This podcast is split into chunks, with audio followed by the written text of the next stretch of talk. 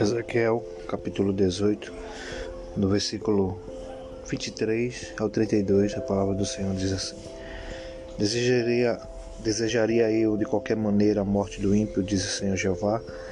Não desejo. Antes que se converta dos seus caminhos e viva. Mas desviando-se o justo da sua justiça e cometendo a iniquidade e fazendo conforme todas as abominações que faz o ímpio, porventura viverá? de todas as suas justiças que teve e tiver feito, não se fará memória. Na sua transgressão com que transgrediu, e no seu pecado com que pecou, nele morrerá. Dizer, porém, o caminho do Senhor não é direito.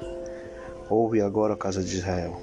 Não é o meu caminho direito, se são os vossos caminhos de torto, se são os vossos caminhos torcidos, Desviando-se o justo da sua justiça e cometendo iniquidade, morrerá por ela. A sua iniquidade que cometeu morrerá. Mas convertendo-se o ímpio da sua impiedade que cometeu e praticando o juízo e a justiça, conservará este a sua vida, a sua alma em vida. Pois quem que reconsidera e se converte de todas as suas transgressões que cometeu, certamente viverá, não morrerá. Contudo, diz a casa de Israel: o caminho do Senhor não é direito não são os meus caminhos direitos, ó casa de Israel, e não são os vossos caminhos torcidos. Portanto, eu vos julgarei a cada um conforme os seus caminhos. Ó casa de Israel, diz o Senhor Jeová. Vinde e convertei-vos de todas as vossas transgressões e a iniquidade vos servirá de tropeço. Lançai de vós todas as vossas transgressões com que transgredistes, transgredistes e criais em vós um coração novo e um espírito novo. Pois por que razão morrereis, ó casa de Israel? Porque não tomo prazer na morte do que morre, diz o Senhor Jeová. Convertei-vos, pois, e vivei. Glória a Deus, nós estamos começando mais um podcast, Palavra que traz vida. Esse dia glorioso, maravilhoso, que estamos na presença do Senhor em todo o tempo, né? independente das situações, das circunstâncias. Né? Deus é bom em todo o tempo. Mesmo quando nós não compreendemos né? o seu trabalhar, o seu jeito, mas sabemos que tudo que Ele faz ou permanece ou permite é para o nosso bem. E eu queria deixar o subtítulo que diz: Queres ter vida? Né? né? Essa palavra, ela estava lendo essa semana, meditando, e ela fala sobre isso. Né? E fala de duas formas, né? Ele fala como ímpio, né? E fala também com o servo, né? Que para Deus não há dissensão, né? Deus não faz diferença com nenhum, não é porque servimos a Deus, porque temos o privilégio de estar acima de todos, não. O tratamento de Deus é igual a todos, aqueles que obedecem a sua palavra. Né? E aqui ele começa, né? Dizendo se ele tem prazer, né? É, você vê Deus sempre falando sobre isso, que ele não tem prazer na morte, né? Porque ele não nos criou para morrer, né? Entenda primeiramente tudo isso, né? Você que está ouvindo esse podcast. A criação, né? Quando Deus faz a criação do homem, o homem era imortal, né? Era a semelhança dele, então o homem não ia morrer de forma alguma. Mas conforme a queda, a desobediência, né?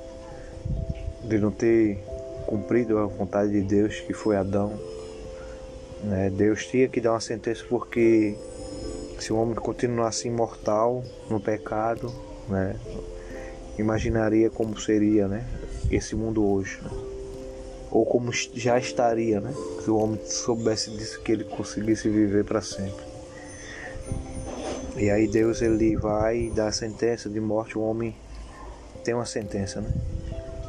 E foi gradativamente, né? No tempo de Noé, Matusalém era muitos anos, aí Deus viu que a iniquidade do homem era grande, foi diminuindo, diminuindo, chegou até 120 e no mais tardar, né?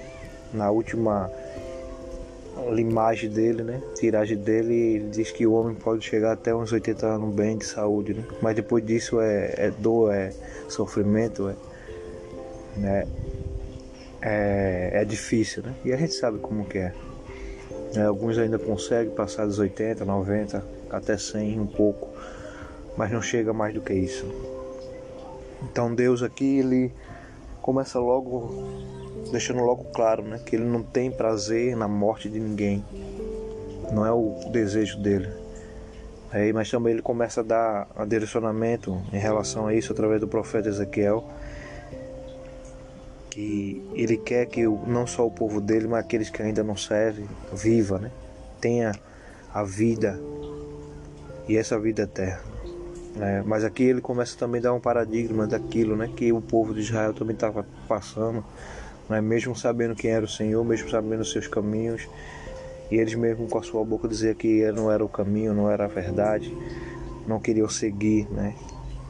E Deus sempre como um pai, né, que corrige e sempre quer o seu o melhor do seu filho, ele sempre estava ali, né, né, para querer direcionar, estava usando os profetas, estava usando o profeta para que ele se convertesse verdadeiramente e prosseguisse seu caminho. Eu não estou me dizendo que o caminho né, de seguir a Deus é fácil, não, porque há renúncias.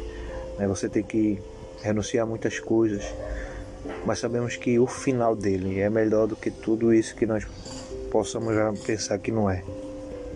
Então Deus ele ele começa falando isso, por isso que aqui no versículo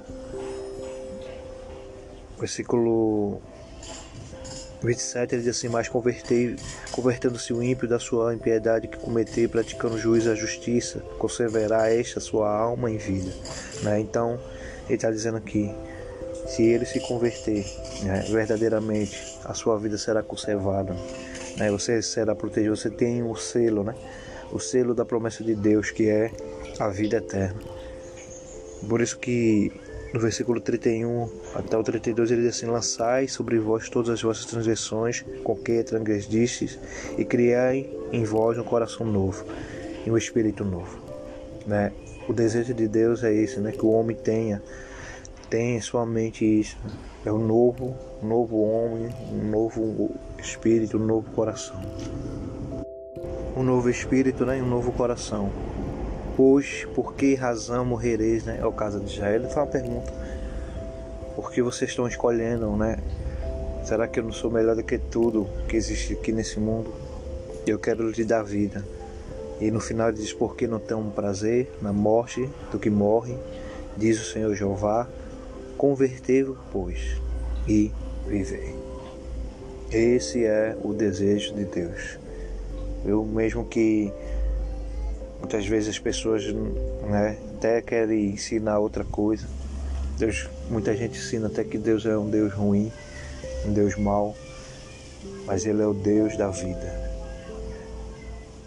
Como eu disse no começo, né, no meio do, desse podcast, a questão da morte física né, do homem, ela foi uma consequência.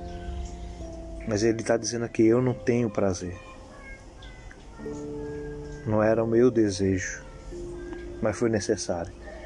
Mas aí ele aqui transporta, não essa morte agora não é só da carne, mas da alma, né? Do espírito. E ele está dizendo agora: convertei-vos, pois, e vivei. E essa vida é a vida eterna, a vida em Jesus, que ele nos deu naquela cruz do Calvário. Né? A culpa que era minha, que era sua, ele transportou para ele todo o pecado da humanidade, quebrou, né? a aliança que nós tínhamos com o pecado e nos deu a vida eterna. Então que nesse dia, né, você possa meditar nos versículos, né, crer nessa palavra porque é Deus, né, não é eu, eu sou nada. Ele é tudo, Ele é poderoso, Ele é soberano, Ele é dono da vida, Ele é fiel. Que você possa ouvir, se puder compartilhe também, que eu sei que muitos precisam ouvir a voz de Deus. Que é mais um podcast, Palavra que traz vida. Aqui é Alexandre Manuel, fique na paz, em nome de Jesus. Amém, amém e amém.